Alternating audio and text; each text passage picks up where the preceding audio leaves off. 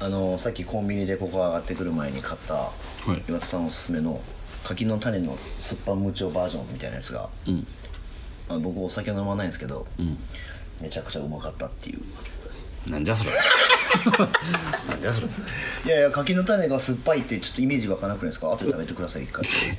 いやでも酸っぱい柿の種あこれあるやんそうあるよじゃあでまあ何を隠そう岩田さんが今日も今日もっていうかまああそうっすよあの 2, 2番目っすうん2話目ですはいとりあえず最初のトークが長いっ すよね長いっこれてでまだこれで長いってまいやトーンだが低いんだよなと思いながら超聞いてまあまあ関西人はだからや嫌なんですよ そうだよね関西人は嫌な厳しいもん一発で落とせばいいのにななんでしょうねなんかね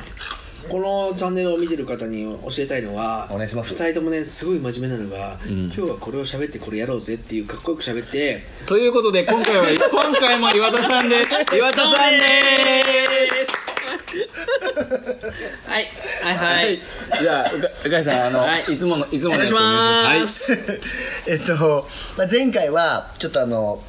岩田さんのご紹介っていうところで、はいまあ、お話しさせてもらったんですけどあの、まあ、僕らのこのチャンネルが副業理美容師チャンネルっていそうですであのそうそうなんですそうまあで全然違ってたから驚いたんですけど聞いて聞いてないでしょじゃあ前回のも聞いて僕は前回のトークを聞いて全部聞いて僕について何喋るかなと思ったけど俺何者か分かんねえで終わってるなと思ってます そうだから今回はちゃんと岩田さああんのなるほどなる岩ほ田さんどのために時間なるほどはいはいすからそうなそらさなそらさ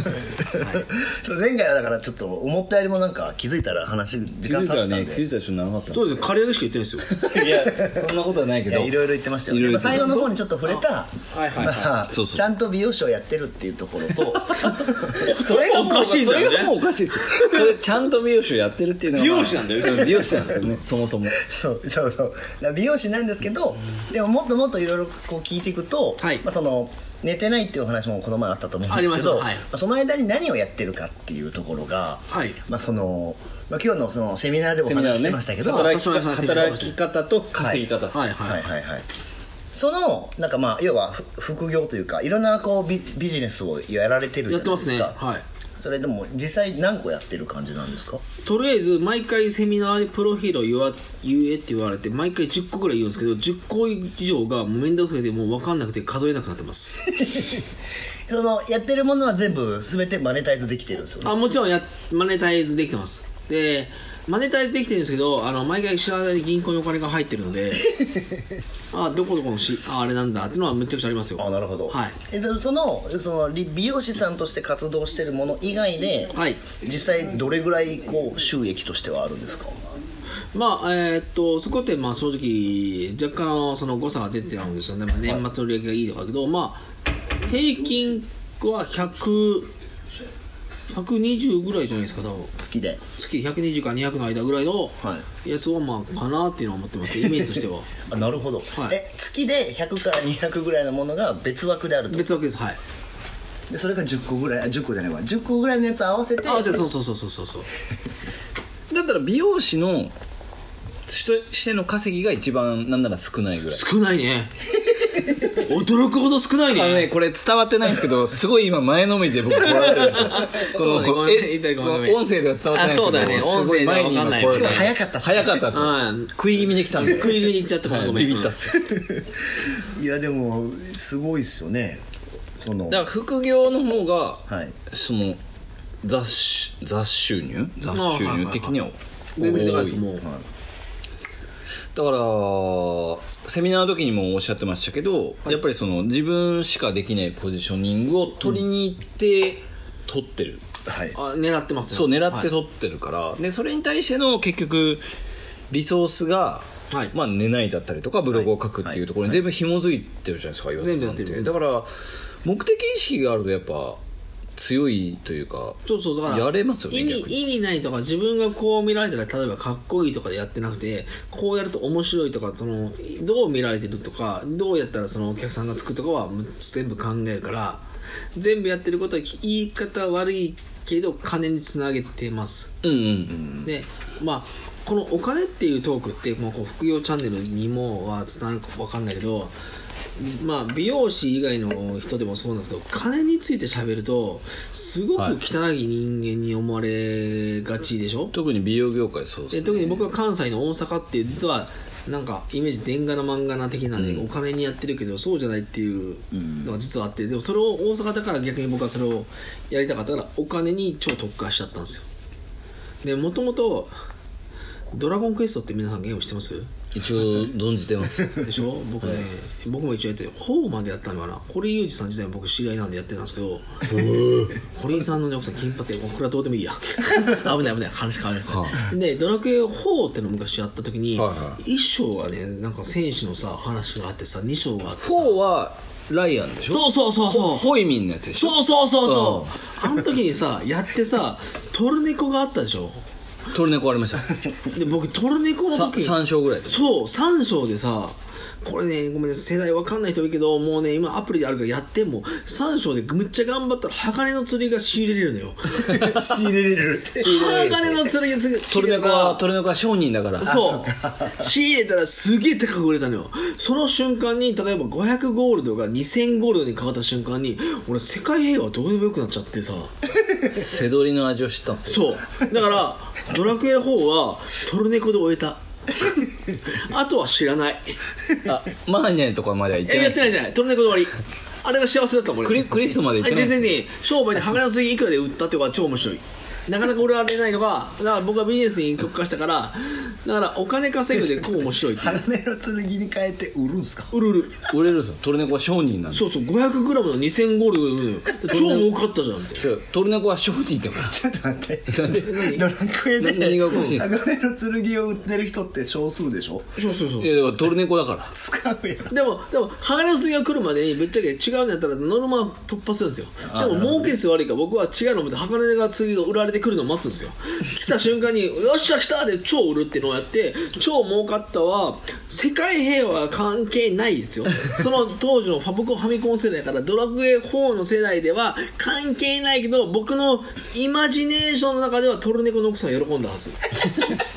それを純粋にドラクエ4をやってた時から感じてた感じた感じた。マだジでもうから僕の世界平和は、トルネコで終わるよねってい う。頭おかしいじゃあねだからね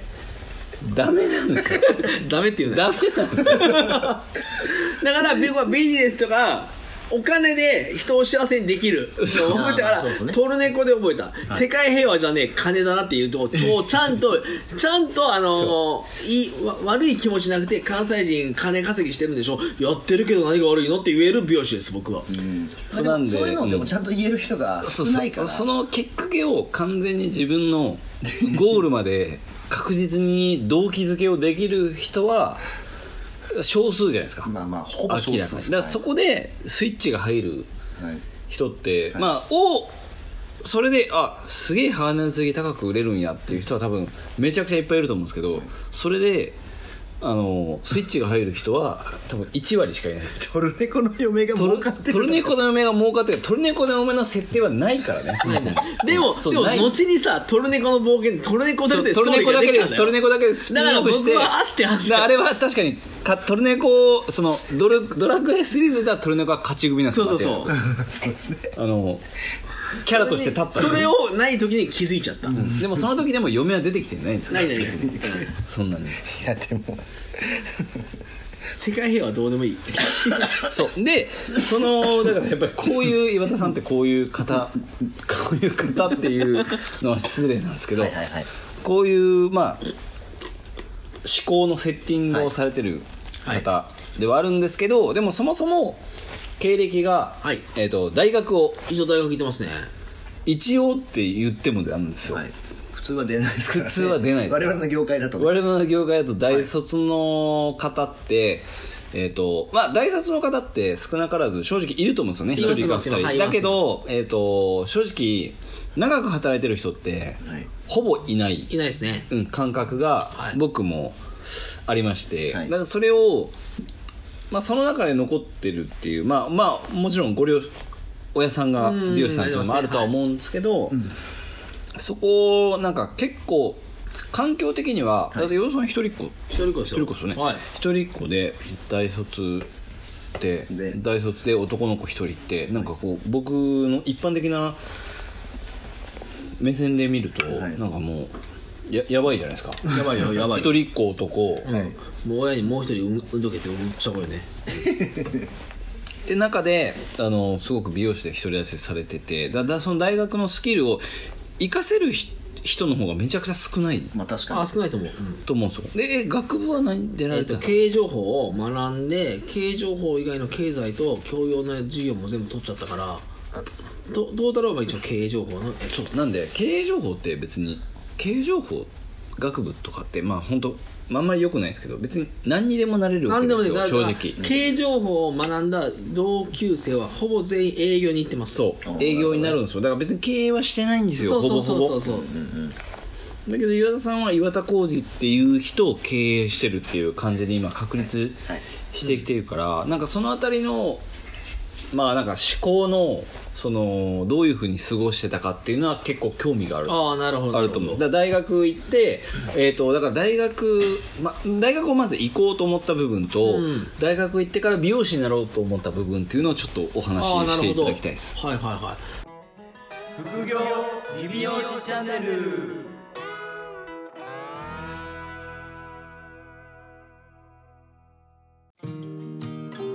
副業理美容師チャンネルは理美容室経営だけにとらわれず理美容室経営以外のキャッシュポイントを作りたい経営者様に聞いていただきたい番組です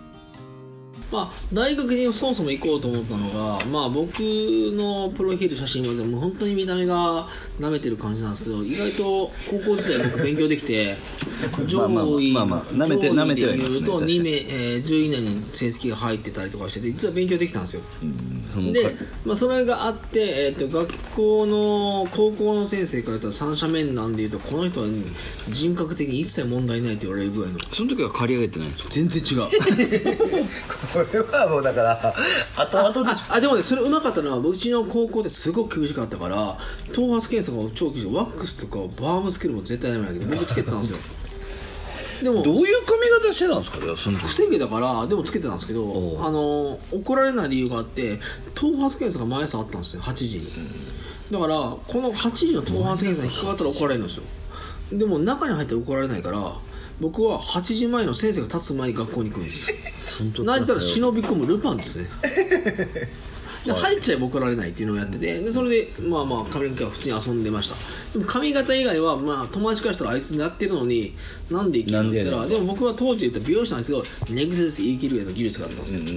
よででも、まあ、それがあって技術があっての、えー、と仕事まあ仕事じゃないわ授業は全部やるからもう先生からはあなたは人間性問題ないと言われている感じ、いわゆる公務員とかなるとかの大,、まあ、大学行った方がいいよねっていう人間でし た、なるほどただ美容師の言いたかってただでもその自信がなかったからな両方行こうかなと思って4年間って猶予をもらったから執行猶予と僕は思ったので、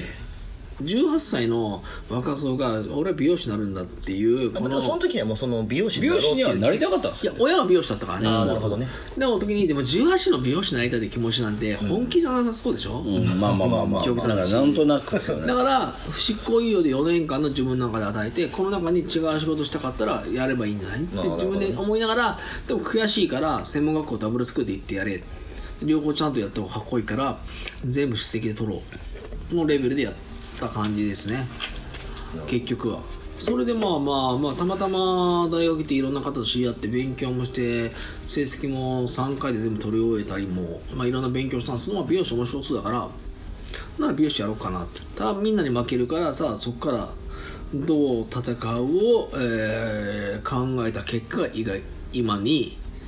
なるのかなっていう人生をやってまえでも じゃあす美容師になりました、はいでそこからどこかで修行したんですよねしてないあしてないんですかしてないです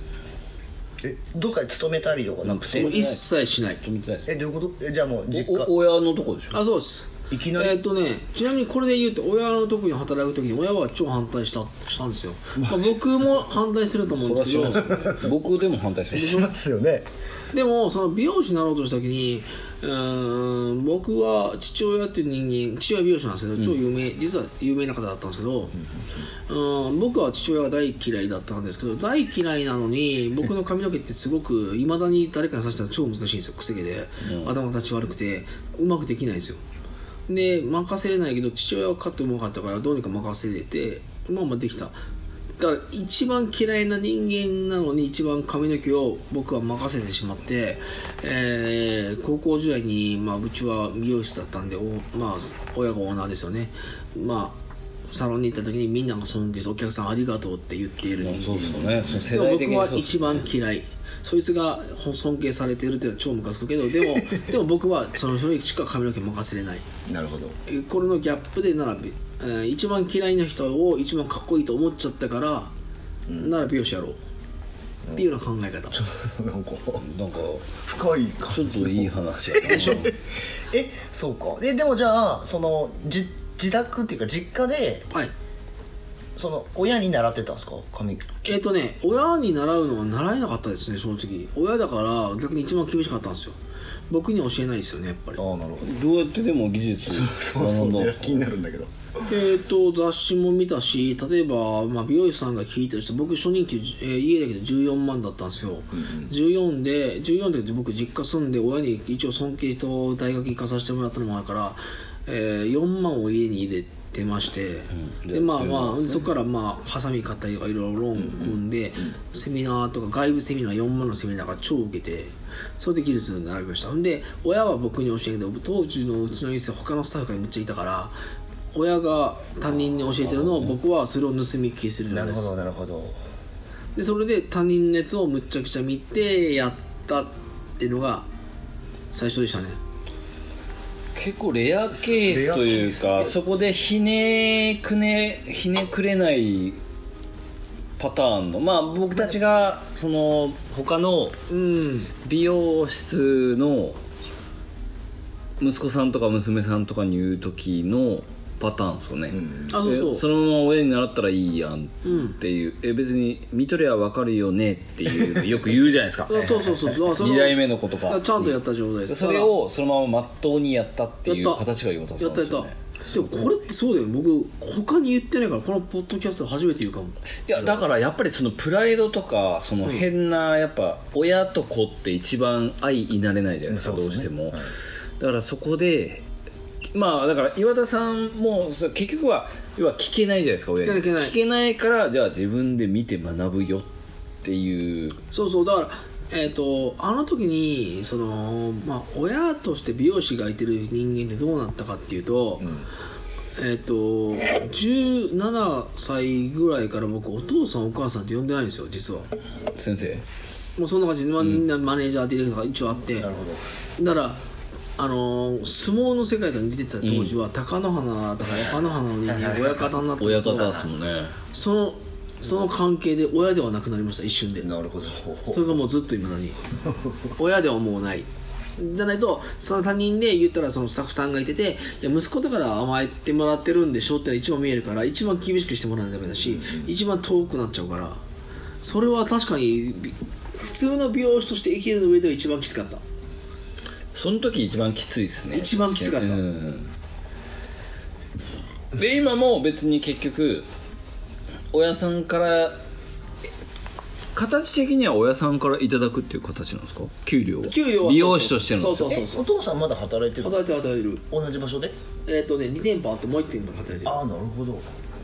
だから一応その美容師岩田浩二としての売り上げに対してまあ売り上げに対してっていうか売り上げに対してもクソもないかないないどんだけやっても固定給固定給だからいわゆる皆さんの美容師でいう指名料が僕ないんですよそううーんだからもう定額定額プランですなるほどでそれを全部親に寄付してるあさっきのう言ってた売り上げをそうそうそうそうそそのサロンで出たやつはう全部あげてるなるほそどのもらう給料以外はってことでしょもらうだからそれはその大学に行かさせてもらったっていうのもあるし、専門学校も行かさせてもらって甘えさせてもらって一人っ子だからっていうのもあるのと結局親が潰れちゃうと僕に将来的に来るでしょお金的なだとしたら、えー、と老後だったりに彼らの生活を裕福にさせないと僕は人生終わるから確かにだから僕の給料は全然良くて、うん、この岩田浩二って名前があるというのがあったとしたら最低最低給ももらってないぐらいのしかもでももう2年ぐらいそれでやってたらもう十分買えそうじゃないですか まあまあまあ2年もやってたらねさっきの数だっ字てだったら100何万以上100何万以上親に返ってるから月でね月でね返して返してね月収ででしょ、あ月賞ででしょ、で結局ほその他以外で年商ベースでいったらは800もうは1000以上あるでしょわかりますわかりますはい美容師の売り上げ以外でか1000以上あるわけじゃないですかだから親にそれがあるのでそこからの例えば給料上げてくれをいわゆる皆さんには言えなくなっちゃったので、うん、だから終わってるんですよねこれ以上頑張っても上がらないとこまで来て美容師としてはってことですねそうそうだかのらそそこのトレンザの岩田あそうそうと言してうはと工場も終わったからなら違うとこやらなくちゃいけなくなったからそこの上げ方をそこからむっちゃ頑張るっていう親親に対するやつはもう仕方ないまあまあまあなるほどいやそこが割り切れるのがやっぱりすごい、すごいっていう言葉だとちょっと軽いん ですけどなんかまあ僕はもうね何回もまあユーカイさんもそうですけど何回もお会いしてるんで、はいそのすごいって言っても別に岩田さんが別にそんなに感じてないのも分かってるんですけど はいいやでもねでもねそのその深みは深みがすごいですすごい本当にまあ、あるしそのやっぱり結局その根っこにあるのが、まあ、愛情とか感謝とか、その、まあ、恩を返すっていうのがベースにあるから、まあ、その辺に関しての話をちょっとこう次のああの未来のあそうですねこ岩田浩二は、はいどどないしてくねんと。 あ今後ねうん、今後このこのままだって40そ歳の今日もね今日もセミナーで話してたんですけどだから岩田さんもねもう健康診断引っかかってますから超引っかかるのいやいやあのね あのね引っかかる当たり前なんですよはあ当たり前ですよ 当たり前ですよ寝てねえからそうだよね 血圧と高いいやでもちょっとあのなんかねその一般的にはそのどっかに絶対出るわけじゃないですかいやそうなんですよ出て戻るっていうのがなんかまあ通なんかなんていうのそうなんですなんか僕なんかデフォル悔し悔しいのはやっぱその岩田さん、まあ、美容業界ってやっぱ寝ないとか働かないとかっていう方が結構リスペクトされる傾向があるわけですよはいはいでなんかまあ僕とかまあまあ寝るじゃないですか寝るね僕も出ます まあよまあ寝るじゃないですかそうまあまあ寝るじゃないですかなんかそのやっぱりこうそう岩田さんとかとで僕とかねそうすごい仲良くさせていただいてて、そんなにこうもう本当中学生みたいな集まるじゃないですかいつもこう集まってる時は、なのにすごいやっぱ岩田さんってやっぱ寝てなくて、まあ、すごい人付き合いもいいですよねそういいから、はいすすごいなっていう話。 お伸ばしてそこで笑うのでだこれをこのなんか岩田さんのこのいやでも岩田さんってこれこれこうやって言うとすごいすごいなっていうで終わるんですよ、はいはいだけどこれを実は今日セミナーで話してたんですけどはい岩田コーチは意外と考えてるといやめちゃくちゃね意外と考えてるこの男はと、めちゃくちゃはい伊達に大学出てねえぞっていうところ を 見せないよね次の回でねあそうですね次の回で僕は話してもらおうと思ってるんはですいよはいなのでですね、あのいー、やこれああの、はい岩田さんに質問がもしあったら、あそうですねそうここに入れていただいたら、はいあといつも答えますよ答えるんですけど2年か3年かかるんですよもっと呼べよっていうので、はいあの岩田さんへの質問も待ってますそうどしどしはい、皆さんぜひあの質問お願いします。僕はあの準レギュラーを狙ってるんですけど、それはリスナーの方の質問によって僕は2年後、3年後って伸びちゃうので、お願いしそうま。ですすよだって質問が多くないと準レギュにもそうですねできないですからねはいはで決定権は我々にありますから いいやでもこれあ怖いなのフルで23分話しましたねフルですよはいほぼ一人でそれでは、はいまた来週お聞きくださいお願いしますさよならいたらね